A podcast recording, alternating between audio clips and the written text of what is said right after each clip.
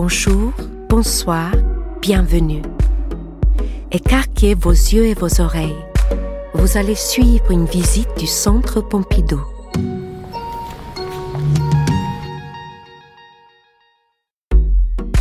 L'exposition Ernest Menkoba est présentée au Centre Pompidou du 26 juin au 23 septembre 2019. Elle retrace l'intégralité du parcours de l'œuvre de l'artiste. C'est d'ailleurs la première rétrospective majeure qui lui est dédiée dans une institution française. Alicia Knock, tu es conservatrice au Musée national d'art moderne et commissaire de l'exposition. Est-ce que tu pourrais nous présenter Ernest Menkoba donc Ernest Mancoba est une, figure euh, absolument extraordinaire pour plusieurs raisons. Parce que tout d'abord, euh, c'est une figure qui a traversé tout le XXe siècle, qui est né en 1904, mort en 2002. Et c'est quelqu'un qui a traversé euh, des, moments de l'histoire euh, évidemment assez particuliers, puisque c'est un artiste sud-africain qui est donc euh, né dans l'Afrique du Sud où l'apartheid était mis en place, pas officiellement mais officieusement, où il s'est formé donc en tant qu'homme noir à essayer de devenir artiste jusqu'à se rendre compte qu'il ne, ne pouvait pas vraiment, et ensuite passer 60 ans de sa vie en Europe essentiellement en France et au Danemark grâce à euh, sa femme qu'il rencontre à Paris à l'école des arts décoratifs quand il arrive euh, en 1938. Donc c'est quelqu'un qui, euh, qui vraiment représente l'histoire avec un grand H et cette traversée triangulaire du siècle entre l'Afrique du Sud, la France, le Danemark,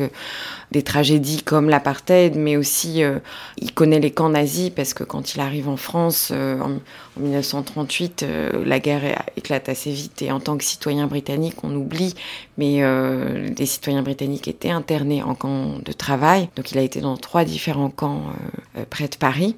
Et c'est là où il se marie d'ailleurs avec sa femme Sonia Ferloff, qui est mise à l'honneur aussi au musée. Et euh, au-delà de, ce grand, de cette traversée euh, de l'histoire, euh, c'est évidemment quelqu'un qui a cherché toute sa vie, sa longue vie, à formuler non pas ce qu'il appelle l'art, d'ailleurs avec Sonia, c'est quelque chose qu'il partage, mais l'expression humaine. C'est quelqu'un qui était un artiste parce que c'était son mode d'expression pour exprimer une quête qui était une quête plus profonde, qui était une quête humaniste, la quête en fait d'unifier l'homme.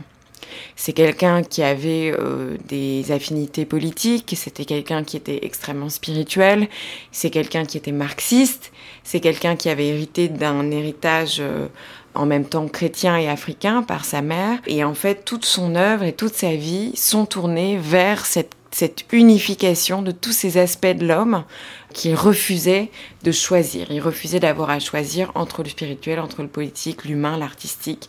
Et donc c'est une traversée absolument exceptionnelle pour cette raison, parce qu'on est dans une sorte d'unité, de cohérence, d'engagement total qui correspond d'ailleurs à sa vie avec Sonia Ferloff, avec leur fils Wonga, où ils formaient ce qu'ils appelaient une sorte de trinité puisque euh, Sonia, par exemple, signait toutes leurs lettres en EWS euh, pour signifier Ernest Sonia. Donc on était vraiment dans une sorte d'expérience totale du monde, euh, comme ça, à trois, dans leur recherche à la fois d'art et de vie. La manière dont on entre dans l'exposition est particulière. Est-ce que tu peux nous en parler, nous expliquer ce que tu cherches à montrer? Ce qui était très important pour moi, c'est que le public comprenne qu'on n'entre pas seulement dans un espace artistique, mais qu'on entre aussi dans un espace qui est pensé comme une, un espace politique, mais aussi comme une, une expérience spirituelle. Donc quand on arrive dans l'expo, euh, on, est accueilli par un espèce de, une espèce d'antichambre. J'ai sélectionné des extraits extrêmement importants qui racontaient des moments phares de son parcours et qui sont mis en résonance avec un objet très particulier qui est un, bâton qui a servi à Ernest de talisman un peu toute sa vie, qui lui avait été offert par des medicine men, donc des guérisseurs en Afrique du Sud avant, avant qu'il parte, et qui représentait pour lui euh, cette rencontre entre euh, l'esprit et la matière qu'il a ensuite recherché toute sa vie. Parce qu'il disait, c'est ces mots, en, Afrique, euh, les, ces, guérisseurs guérissent le corps, mais aussi guérissent l'âme parce que tout ça, ça danse ensemble. Et donc euh, là aussi, cette, unification du corps et de l'esprit, de l'esprit et de la matière, euh, c'est quelque chose qui est au cœur de sa pratique et qui est déjà signifié de manière très forte par cet objet. Et au-delà de ce seuil qui nous permet donc de comprendre, de nous poser, de, comprendre qu'on on entre un espace un peu particulier, se déploie de part et d'autre l'espace d'exposition et un espace qui est dédié en fait à sa vie. Euh, et cette salle, elle, est, elle est particulière parce qu'elle elle a à peu près la taille de l'atelier que Ernest et Sonia partageaient à Paris à partir de 1961. Il fait à peu près 40 mètres carrés, ce qui est évidemment pas très grand. Et c'est là où il vivait, travaillait, il séparait l'espace avec un, drap. Et c'était une façon pour moi aussi que le, public comprenne bah, cette, ces contraintes aussi matérielles qui ont été celles d'Ernest un peu toute sa vie, euh, mais qui l'ont pas empêché de, de tramer et de méditer une œuvre d'une immense profondeur. Il y a vraiment l'idée de traverser toute la vie d'Ernest. Donc il y a un long mur on traverse le siècle avec des extraits de journaux, de correspondances que j'ai eu la chance euh, aussi de, retrouver, et deux autres murs qui euh, montrent euh, son engagement politique et spirituel et qui correspondent à deux de ses surnoms, parce que quand il a, il a étudié à l'université, la seule université noire en Afrique du Sud, l'université de Fort Hare, où Mandela étudie juste après lui et où il est très proche des futurs membres euh, du parti de Mandela. Il est le chef de la Debating Society, donc la société des débats. Et euh, il, on l'appelle Stereo parce qu'il se bat systématiquement contre les stéréotypes. Il voulait être journaliste à ce moment-là. Et donc c'est quelqu'un qui a pris la parole absolument toute sa vie pour défendre les opprimés. Alors pour se défendre lui euh, au nom euh, de l'humanité, euh, c'est quelqu'un qui, qui a un courage extraordinaire et qui toute sa vie, où qu'il soit, qu'il soit enfermé, libre, ou c'est quelqu'un qui prend la parole. Et l'autre surnom, c'est Ngunguniana, ça c'est son nom tribal, et qui était le nom d'un chef Shangan, de, de l'ethnie Shangan, et qui renvoie à un poème qui parle d'un oiseau de l'esprit. Et quand l'oiseau se pose sur l'arbre, l'arbre penche, l'arbre Et donc ça, c'est pour montrer cet engagement qu'il a eu toujours au nom de l'invisible, au nom de l'esprit et cette quête spirituelle. Et euh, le, troisième mur, euh, qui est, le, disons, le troisième chapitre du livre, c'est l'histoire de son invisibilisation. Parce qu'effectivement, euh, l'histoire de sa vie est non seulement extraordinaire au nom de l'histoire, celle qu'on connaît, mais aussi parce que Ernest a été invisible toute, toute sa vie jusqu'à aujourd'hui, puisqu'il appartenait à ces différents espaces, et puis c'était un homme noir, donc il a subi aussi un racisme euh, à la fois latent et très, très et, énoncé. Et donc c'est l'histoire de cette, euh, de cette invisibilisation, notamment lorsqu'il fait partie avec Sonia du du cercle Cobra. Il fait jamais partie vraiment officiellement du mouvement Cobra. Et il explique pourquoi euh, il a été appelé l'homme invisible, pourquoi euh, il se sent, il se sent pas vraiment accueilli euh, dans ce mouvement. Où il explique qu'on le suspecte d'être trop africain, que son travail soit trop africain. et il dit son étonnement de se rendre compte que les historiens de l'art sont peut-être juste des douaniers qui contrôlent des passeports. Et je parle aussi dans cette invisibilisation de la question de l'isolement et de la solitude. Et ce qui est pour moi très important parce que c'est une façon aussi de montrer combien, combien son parcours est important à entendre aujourd'hui parce qu'il interroge aussi notre modèle de société. Une société où on peut être libre. Lui, il a pu être libre en, France, ce qui n'était pas le cas en Afrique du Sud. Mais on est des sociétés de solitude. Et, euh, et, son parcours est un parcours de solitude absolue.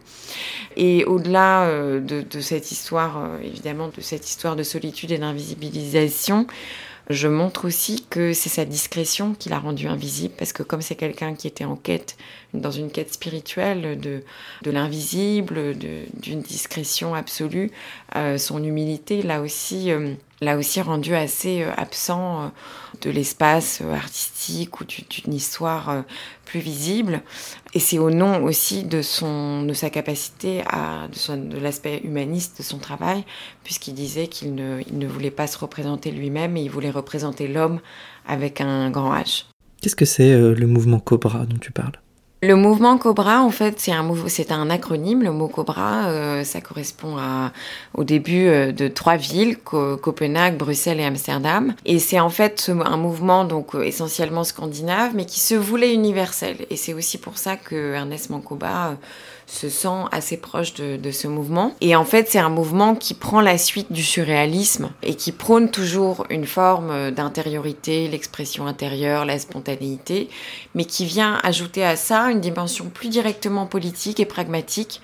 C'est un mouvement qui est un peu plus directement marxiste, et c'est aussi pour ça qu'Ernest Mancoba se sent proche du mouvement. Et enfin, euh, c'est un mouvement aussi qui veut se réconcilier avec euh, des traditions plus anciennes, primitives, folkloriques, et, et se réconcilier avec une forme d'art populaire. Et là aussi, c'est quelque chose que qu'Ernest Mancoba euh, partage.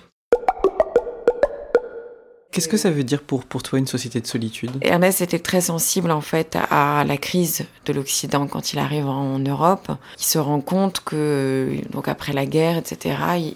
Il, espère que euh, les sociétés euh, européennes vont se réveiller et surtout en fait vont permettre au monde de d'exister ensemble de manière unifiée et pas euh, de manière séparée, parce qu'il considère que à l'époque l'Occident écrit écrit le monde au nom de au nom de l'Europe, enfin au nom de, des pays occidentaux et met de côté évidemment les pays euh, ce qu'il appelle les pays du tiers-monde, les pays colonisés, et que de cette, de cette manière, euh, c'est cette division qui domine. Et cette division-là, pour lui, elle se traduit à tous les niveaux de la société, c'est-à-dire un monde où, qui se résume à quelques pays, à quelques académies, à quelques nations, euh, et qui refuse de faire corps avec le reste du monde, c'est une société qui ne sait pas être ensemble. Et c'est pour ça qu'en fait, euh, le combat qu'il a par rapport à l'art africain va au-delà vraiment de, questions artistiques. Évidemment, lui, il veut que les artistes en Occident qui aiment l'art africain comprennent qu'il faut se battre pour que les pays africains cessent d'être colonisés et que c'est ça qui se joue. Si on aime un objet africain, il faut donc essayer de comprendre d'où il vient, qui l'a produit, et il faut essayer aussi de se lever contre euh, cette ségrégation, contre euh, cette, cette colonisation qui a été mise en place. On est, est des sociétés individuelles, en fait, justement parce qu'on a favorisé... Euh, peut-être l'expression, l'expression individuelle, même, même, même du point de vue artistique. Notre tradition romantique, euh, c'est une tradition euh, de l'artiste qui se regarde lui-même, qui cherche à s'éprouver lui-même, à chercher son, son, sa singularité absolue, tandis que ces artistes-là, euh, ils, veulent en fait parler de la société. Ils défendent l'idée d'une intériorité, d'une expression intérieure. En fait, ce qu'il veut défendre, c'est l'idée qu'il est capable de, plonger dans son, dans son intériorité, mais pour comprendre ce que la société ne veut pas voir, pour comprendre en fait les refoulés collectifs. Euh, mais ça l'intéresse pas du tout de savoir euh, quels sont ses propres, ses propres fantasmes individuels. Et quand tu parles de spiritualité chez Ernest Mancoba, c'est une recherche qui fonctionne comment? Qu'est-ce que ça recouvre pour lui la spiritualité? Il hérite de différents systèmes spirituels puisqu'il a été formé, euh, il est profondément chrétien, il a hérité du christianisme par sa mère, par son père aussi qui était lui-même pasteur, euh, donc il était vraiment élevé dans, dans la religion chrétienne. D'ailleurs il en a été très marqué à la fois négativement et positivement parce que à l'époque que c'était élevé par des missionnaires en partie, on, on lui racontait que s'il avait une bonne vie d'homme noir dominé par les blancs, il deviendrait blanc après sa mort. C'est quelqu'un qui a vécu, qui a subi ça, mais qui l'a aussi choisi parce que pour lui, en fait, le message euh, chrétien, c'est un message qui correspondait à sa philosophie africaine, la philosophie de l'Ubuntu, qui dit un homme devient homme par et grâce aux autres hommes. Et c'est quelque chose qu'il a aussi retrouvé dans la pensée marxiste et dans la pensée de la Grèce antique, euh, parce qu'il était fou d'Homère, donc il parlait toujours euh, beaucoup euh, d'Homère, de, de, de, l'Iliade, etc. Et il parlait toujours de cette, de cette idée de l'importance de reconnaître l'ennemi en soi. Enfin, toutes ces choses sont connectées de, de la même façon. Donc il y, a, y, a, vraiment voilà à la fois des spiritualités précises et en même temps l'idée de spiritualité qui, qui est cet humanisme euh, auxquels, euh, avec Sonia, euh, évidemment, ils croient très profondément et qui défendent toute leur vie.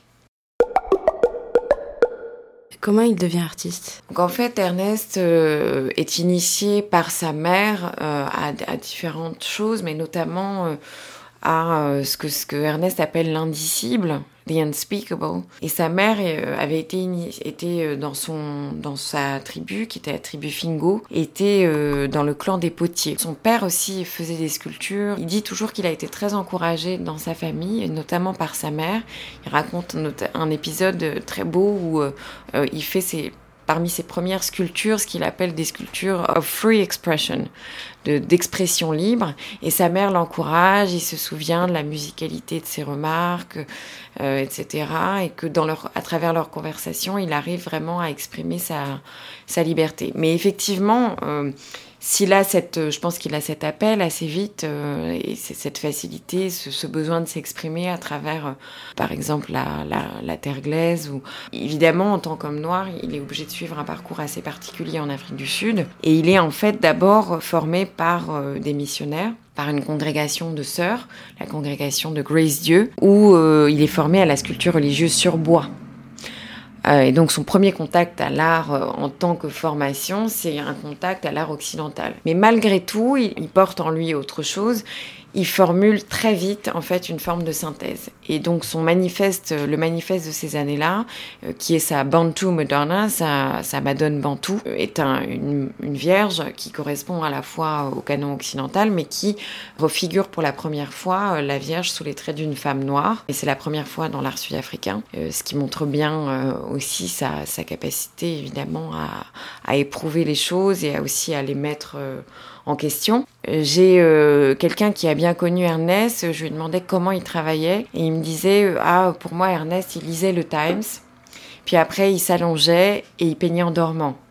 Et pour moi, c'était très intéressant parce que ça montrait bien ces espaces que j'ai essayé de retraduire dans l'expo entre euh, cet engagement politique, le fait que Ernest est toujours concerned, il est toujours très très soucieux de ce qui se passe dans le monde, qui a vraiment au fond une volonté de changer le monde sur le plan politique chez lui, mais son outil, c'est l'expression plastique et c'est une expression, euh, c'est la traduction de cet état. Donc euh, il lit le Time, ça se dépose en lui et ensuite il traduit et il formule une synthèse et un langage qui n'est pas un langage directement lisible.